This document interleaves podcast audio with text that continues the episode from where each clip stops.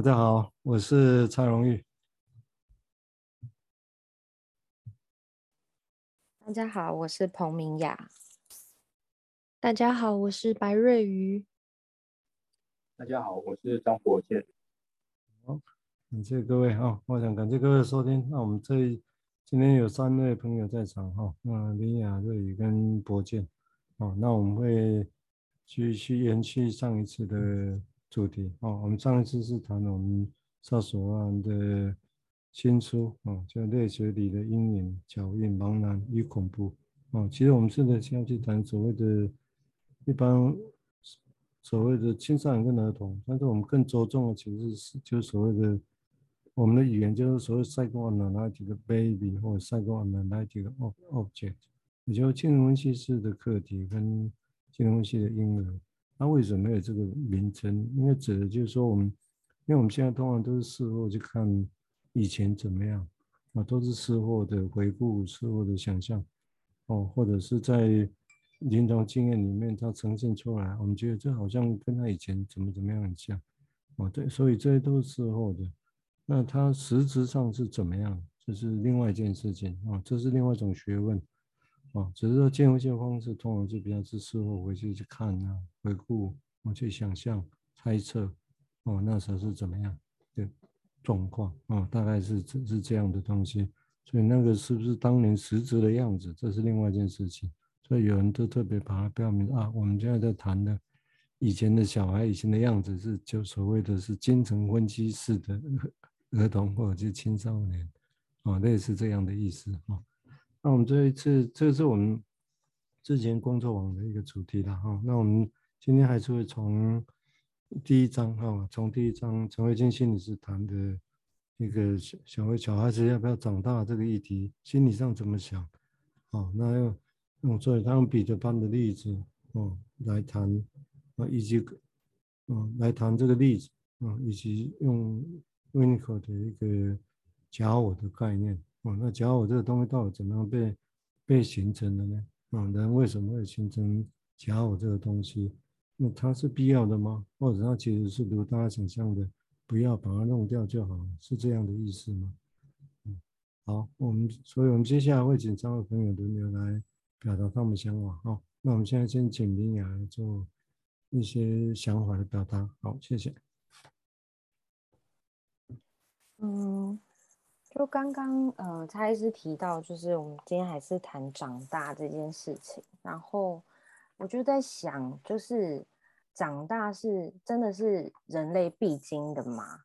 那长大这件事情是自己想要的，还是他人期许的，还是这一个环境下大家一起生活下所一定会共同经历的？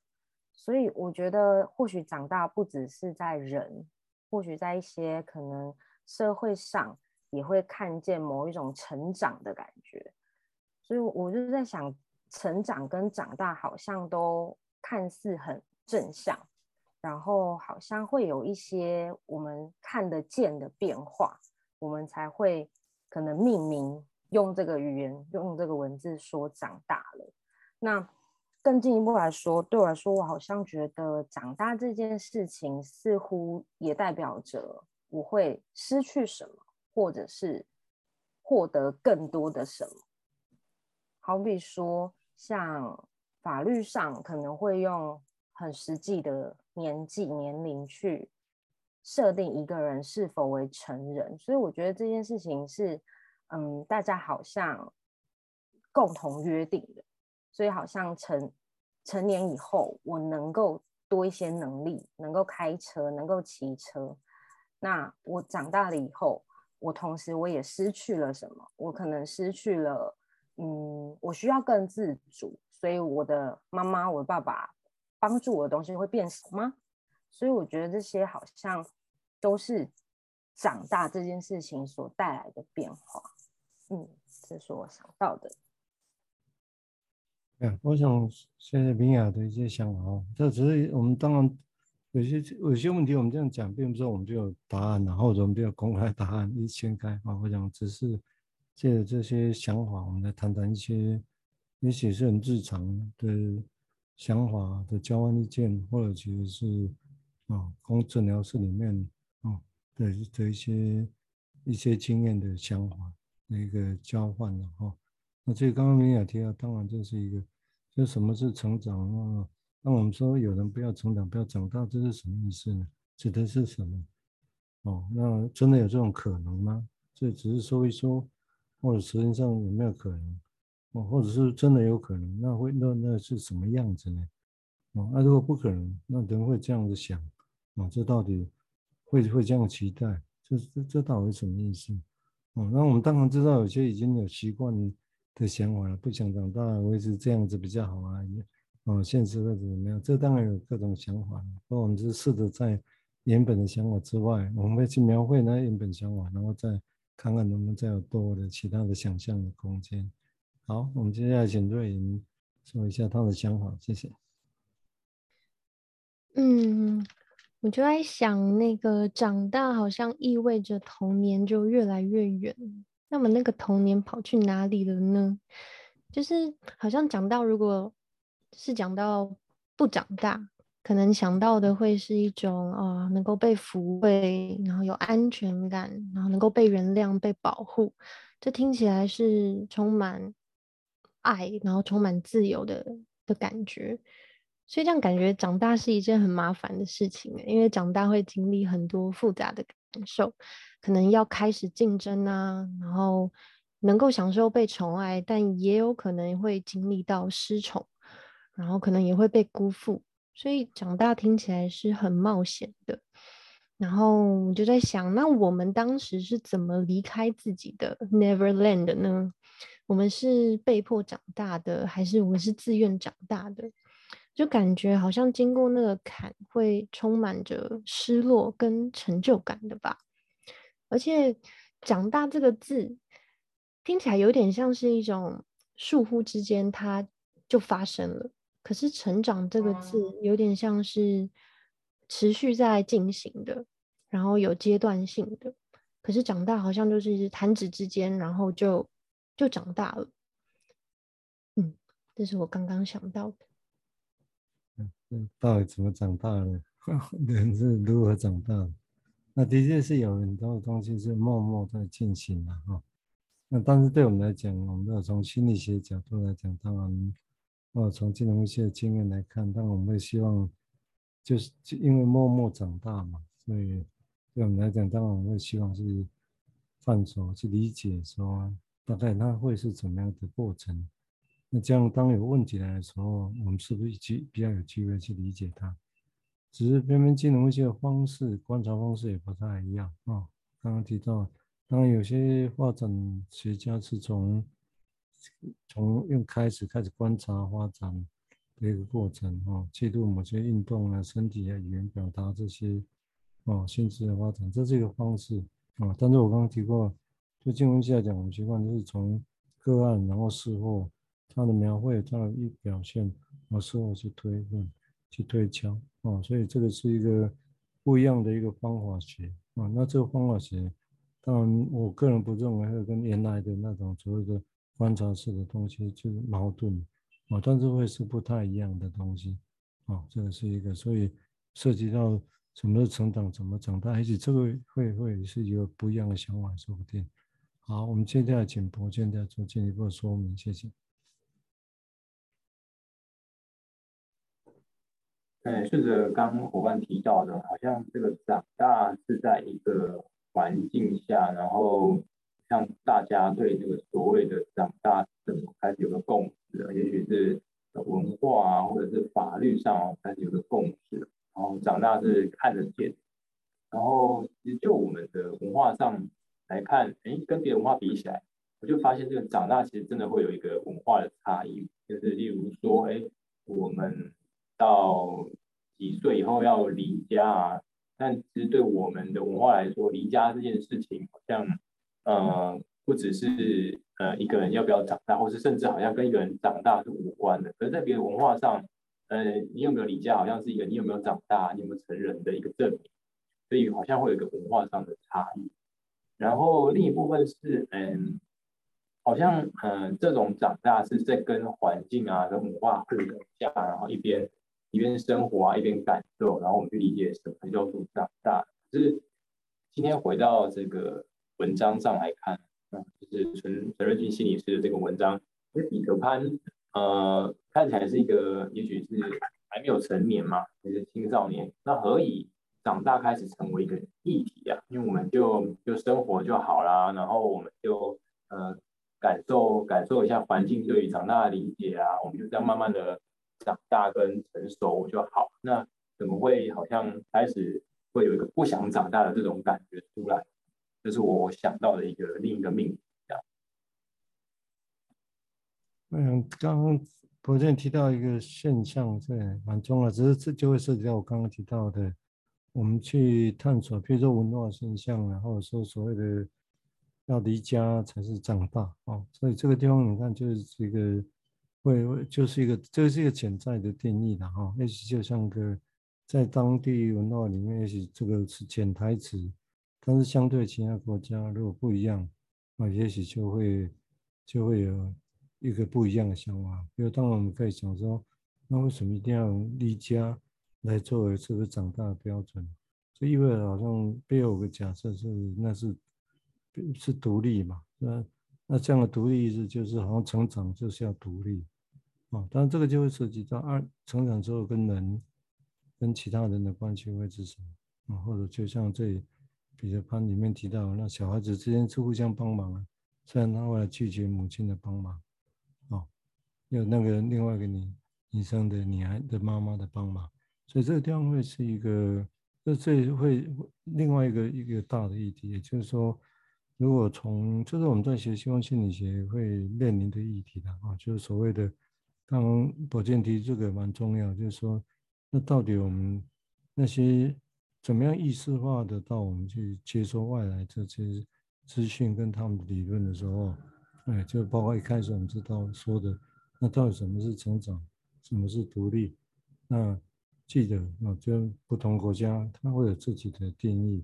潜在的定义，它不见得会明说，因为它那个概念就是从自己的文化里面长出来的，他不会特别去标定啊，我是一个什么文化，所以我定的成长是这样的意思，哦，但是记得会每个地方、每一个家庭、每一个地方会有自己这种潜台那个潜台词在这里头，啊，那这个地方可能我们要去做，哎，这也看得到他所谓的什么是成长，什么是独立，什么是长大。这中间的复杂性也是在这个地方。好，我们接下来接下来请明雅再做进进一步说明，谢谢。好，嗯、我觉得好像呃，刚刚有提到说，可能在文化上啊，或国家对于长大的一些现象会有所不同。那有有一些人可能会觉得是环境上的改变，或者是行为能力的改变。就看似已经长大了，但我相反的，我刚刚在思考的是，那人的内在呢？如果外在是能够看得见的，那内在好像自己也不是这么清楚。我长大了这件事情，或者是，呃，我接受我自己长大吗？我认同我自己长大了吗？那我我就想到之前就是有听。听过一段文字，他说人一生当中会有三次的成长，三次的长大。第一次是在发现自己不是世界中心的时候，然后第二次是在发现即使你再怎么努力，终究有些事情还是无能为力的时候。第三次是明明知道有些事情可能无能为力，但还是会尽力争取的时候。我觉得这是呃。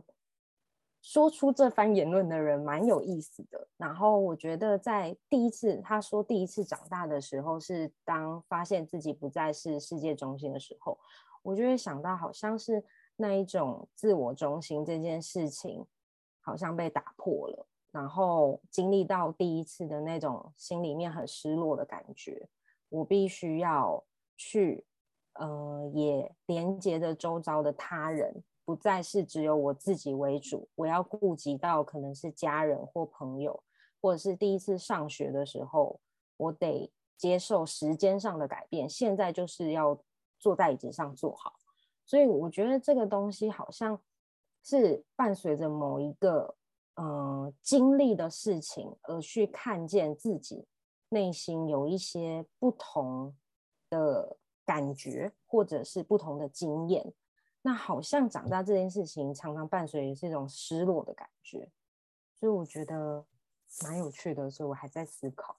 嗯，嗯，这也是另外一个想象的空间啊，就长大跟失落到底是怎么回事？那当然也可以简化成说，因为也许我们不想失落以前的荣光，小孩子太太好了，所以我们会当喜欢当小孩子哦，所以因为会有失落啊，但是会不会其实刚好相反？有意思的地方，当然回来想想看。没有从临床的现象啊来讲，会不会其实是一个比较快乐、比较还良好的家庭下长大，其实就会就一直往前走。但是会所谓的比较不想长大，在我们临床上看到，其实是通常是比较创伤的，反而会是这样。但如果是这个样子，我不说全部哈。如果是这样，那就会是一个有趣的事情啊！我刚刚讲有趣，当然就是伤心的事情。就是说，那何以这种反而有创伤的情况之下，反而大家不会想长大呢？反而好像更想。那这个不想长大是指什么？是指说就要留在原来的地方，是这个意思吗？还是不想长大？其实有附带条条件，不也不是留在原来的地方，但是不想长大。又会可能一直留在原来的地方，但是这个是一样的吗？哦，我的意思指的所谓留在原来的地方，留在原来的家庭，或者是在其他的地方，这是什么意思？在心理学上啊，这这我是觉得还可以值得再想象的地方。那至少我觉得有一部分的现象会会是这个样子。啊，好，我们现在请瑞宇再做进一步的说明，谢谢。嗯，我觉得刚刚明雅提到的那个。三个阶段还蛮有感觉的，好像他第一个是说不再是，就发现自己不再是世界的中心，这样听起来好像就是有感受到很多的限制。因为在看瑞君心理师第一章那篇的时候，我可以想象彼得潘是多么自由自在的在他的 Neverland 飞翔，然后很自由的游走。那那好像是一种没有限制，然后不需要承担，然后好像没有方向感的一种一种国度。然后，然后刚刚博正也有提到说，为何长大会变成一个议题，然后会让我们会想要来讨论。好像就像在书中有提到一个雅雅的案例是，嗯，感觉他是面对到一个非常剧烈，然后很庞大。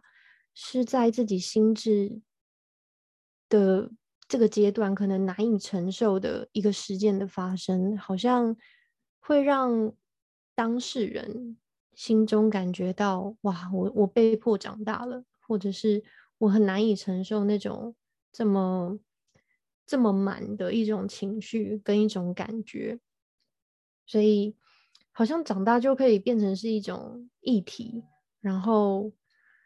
嗯，变成是开始要去想要该该怎么好好的长大，然后这个长大好像也意味着要能够去跟现实生活接轨，然后让自己能够更勇敢的去去面对现实中的困难。因为我在看这本书的时候，就感觉彼得潘好像很难真的勇敢。因为长大是需要勇气的，就是像书中也有提到说，好像要把自己置入到一个危险的环境当中，才有可能去建立那种安全感。好像要在危险或是不安全中，才能找到那个所谓的安全。嗯，目前想到这里。嗯，对，我想这个地方刚延续瑞宇，嗯，瑞宇跟明雅提到了。我想这个议题只能就一个现象来看的哈，这个现象我觉得你们两个都指出来一个蛮重要的一个课题，就是说，也就是说，所谓的未来是，比如我们来想想看，一个人觉得未来是很危险，那我们来想想看，是怎么样的情况下人比较会这样的感觉？啊，也就是意味着是说，是原来的所谓的基础打得不够好，啊，那个情境上没办法足够的信任，哦，重要的人都很难信任，那如何去相信未来呢？啊，所以就是会不会是就是我刚刚提出来一个现象，就是说，当然这是一个假设，哦，也许在临床上我们一般上我们可以看到这样的一个一个简化的方法，但是我觉得没有那么简单。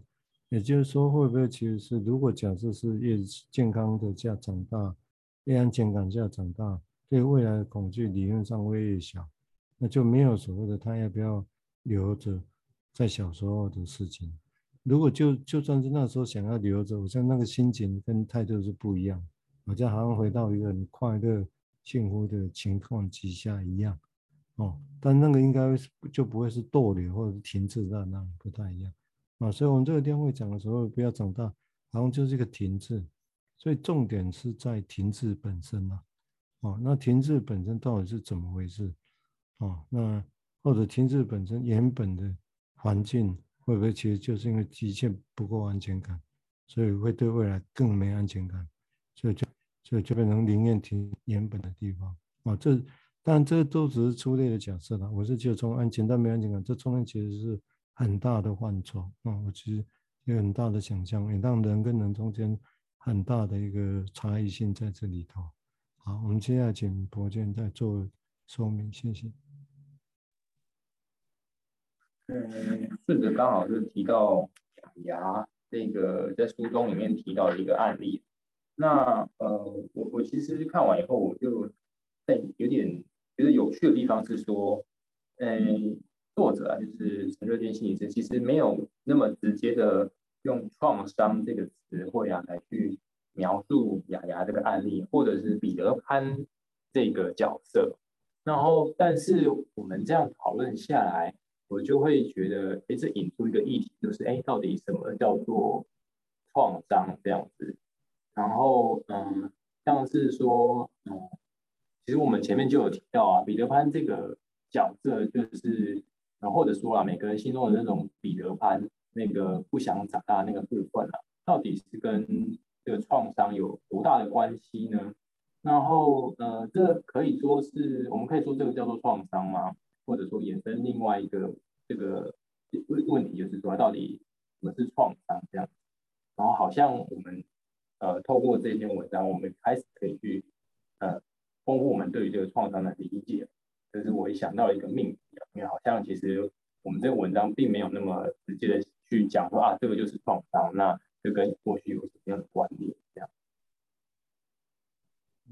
啊，谢谢博建。我想，的确这是一个也是很大的命题。我就理论上，当好像进入之后，就假设说，哦，心理学当我假设现在某些心理问题，要精神问题，可能会跟当年的创伤有关系。虽然当然我们讲创伤。如果要讲心理学的时候，当我们要先假设排除生物性的基因啊、脑部其他的一个主题的哈。如果，但如果我们假设这的确有一个心理学的一个因子在那个地方影响，那所以什么是创伤？这个就很大，是像撞到一样割伤啊，或者是没有那缺乏呢？缺乏没有什么会不会是创伤？哦，或者所谓的。创伤来讲啊，用现在来讲，精神分析的角度，什么是创伤理论？啊，是有实质上外在客体的怎么样，或者是小孩子本身自己的一个想象，啊，所谓的潜意识想象所引发引发的呢？啊，或者是中间如何的交缠？啊，这是也是一样，是一个很大的很大的主题啊，这个不也的确不是三年两年的事情。好，我们现在请明雅再做进一步说明，谢谢。呃，延续刚刚提到，呃，创伤跟长大的关系，又或者是说，好像在呃，可能某一些案例上面，他他当他某个年纪经验到某一个重大事件，然后可能。那个创伤的东西让他停留在那一个年纪，然后我们有时候往往会说，哦，他停留在可能十岁那一年的家暴当中。就我我也在在想说，那一个停留就是停留在那里，他不不继续往前走，又或者是说停留在那里的他想要想要什么，或者是停在那里，他能够得到什么吗？嗯，我在想的是。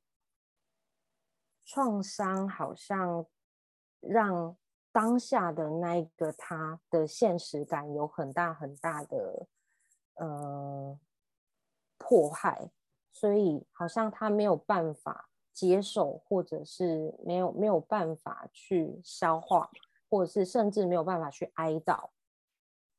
所以我我其实想到的是哀悼这件事，哀悼是几岁的人有能力哀悼，又或者是。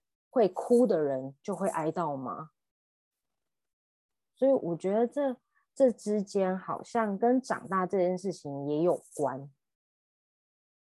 所以那一个不愿意往前而停留在那一个年纪不想长大的这个状态，好像是想为那个时候的自己做些什么，以至于没有办法往前吗？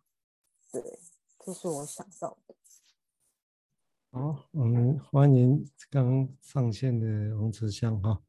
那我们想，也许等一下会请慈香来做一下最后的一些表达哈。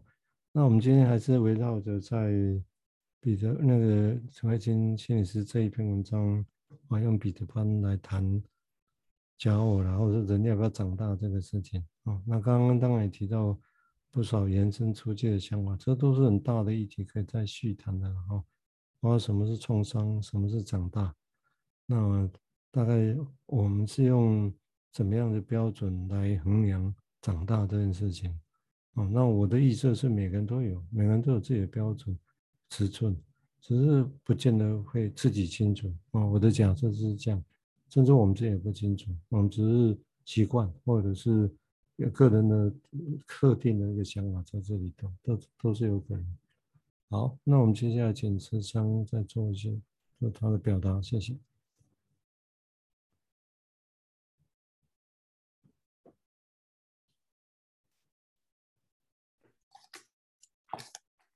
呃，就是呃，因为呃，我从上次的开始讲好了，那上次的部分就就是停留在那个讲长大。的情绪也呃的呃等于说长大他嗯的他可能会有的情绪是或者是说他的状态可能是复杂的，并没有那么的单向面的，就是也许他呃他也有关乎于就是嗯就是在第二十二页所说到的那个。呃，温尼考德的那个部分，那就是就是关于呃呃会测试，然后呢也会去冒险，然后特别的呃就是那个部分呢是呃就是我会让我想到说，哎，长大是不是也不一定是这么的喜悦这件事情？然后那那嗯，我就呃。就是，那这就是上礼拜我讲的这个部分。那我想先就是先停在这，然后先听就是其他的呃伙伴怎么说这样子。对，好，我们现在请大家可那个呃，池塘也刚刚进来，然后 OK，所以大家反正我们这个心就是就是谈嘛，啊、哦，就是谈，我们没有要在每次谈出一个。特定的结论这个事情，哦，我们就把这事拿来作为想象的地方。嗯，好，我们接下来可能请瑞宇跟博建再简短的说一些想法吧，谢谢。嗯，就顺着创伤来讲，嗯，我感觉创伤就是一个非常巨大，然后又可能无以名状的心情。甚至连成人可能都很难用语言的方式去表达，在说的过程中可以经历哀悼，可以经历理解等等。这对成人来说，可能也一定有难度在了。那对于小孩呢？孩子要怎么样表达他所经历到的那个超乎他年龄所能够承受到的困难或是痛苦？嗯，然后，呃，我在看这本书的时候，就是温蒂啊，他就是进入了彼得潘的那个梦幻岛嘛，就仿佛像是他进入了一个小孩的世界。啊，这个小孩呢，他是不会明说“我想要你当我的妈妈”，或者是有你在我身边，让我感觉不孤单，我不是孤儿了。彼得潘反而是让温蒂进入到这个路途中可能都充满危险的国度，所以或许这就是彼得潘的内心世界吧。然后在书中，嗯，瑞军心理师用了一个字，我觉得很有感觉，他用托管。就是彼得潘是没有办法将自己交给谁去托管的。他拒他虽然觉得温蒂可能有一种妈妈的形象，可以照顾他或是那些迷失的孩子，然后他可能也也拒绝了温蒂的妈妈的收养。那些我觉得好像就回到刚刚一开始讲的，在一开始的时候，可能儿童阶段没有足够的安全感的建立，好像。要直接跳到，我可以把我托付给你，我可以把我可以信任你，这是一个安全的环境，好像这真的是有有困难的，嗯，然后我觉得，嗯，好像在诊疗室中，我们也要去能够有在有能力可以去托管，可能个案的那种很巨大的心情，甚至没有办法用语言。呃，意识上的理解，那可能是一种，那是，对，我觉得那是一种很抽象的感觉，但是要有能力让自己安在在那个当下，嗯，我觉得是蛮值得继续想下去的。好，我们就最后再请博建做一些表达，谢谢。嗯，我刚刚其实在想，嗯，这其实。如果每个人心中都有那种好像像彼得潘一样那种不想长大的心情，那如果呃姑且跳很快去谈说，哎，如果这这跟创伤有关联的话，可以我们对于某些这种像这类的童话啊，这类这种呃跟创伤有关联的议题是那么的感兴趣哈，我就是在想，哎，也许我们心里面一直有那种。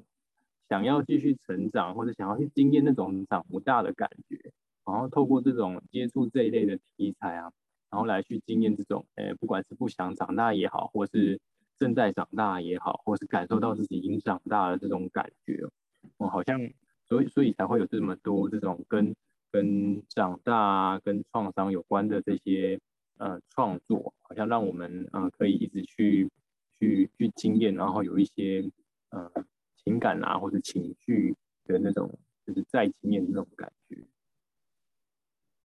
好，因为时间的关系哈，我想大概这一期也差不多。那我稍微简短的来讲回应你刚刚的想法，就是说，的确，第一个我们今天讲出来的议题有几个还值得再去想，就是什么是长大，那整个跟外在环境之间的关系，那是不是一个人越不安全感下长大，其实越不会想长大，是不是这样子呢？或者其实还有其他的因素，或者所谓的长大跟不长大，不想长大，这中间其实是很大的范围，每个人不同比例的可能性都存在啊，会不会是这个样子啊？那当然，我们也开发出一个一个重要的议题啊，就所谓的什么是创伤啊？那创伤这个事情，心理的创伤是什么意思呢？那这样的创伤跟后面一个人要不要长大，这中间的关联性到底又是什么？啊，这其实是很基本的问题，但是其实都是值得想象。虽然也许有些人好像就有一个答案，我们也许也知道啊，但是我们只是想要东想西想，反而答案是不是还有更多的可能性可以思考的地方？好，那我们今天就先到这个地方。哦，那谢谢子强、明雅、瑞怡还有博建。好，我们今天就先到这里。好，拜拜。拜拜。拜拜。嗯，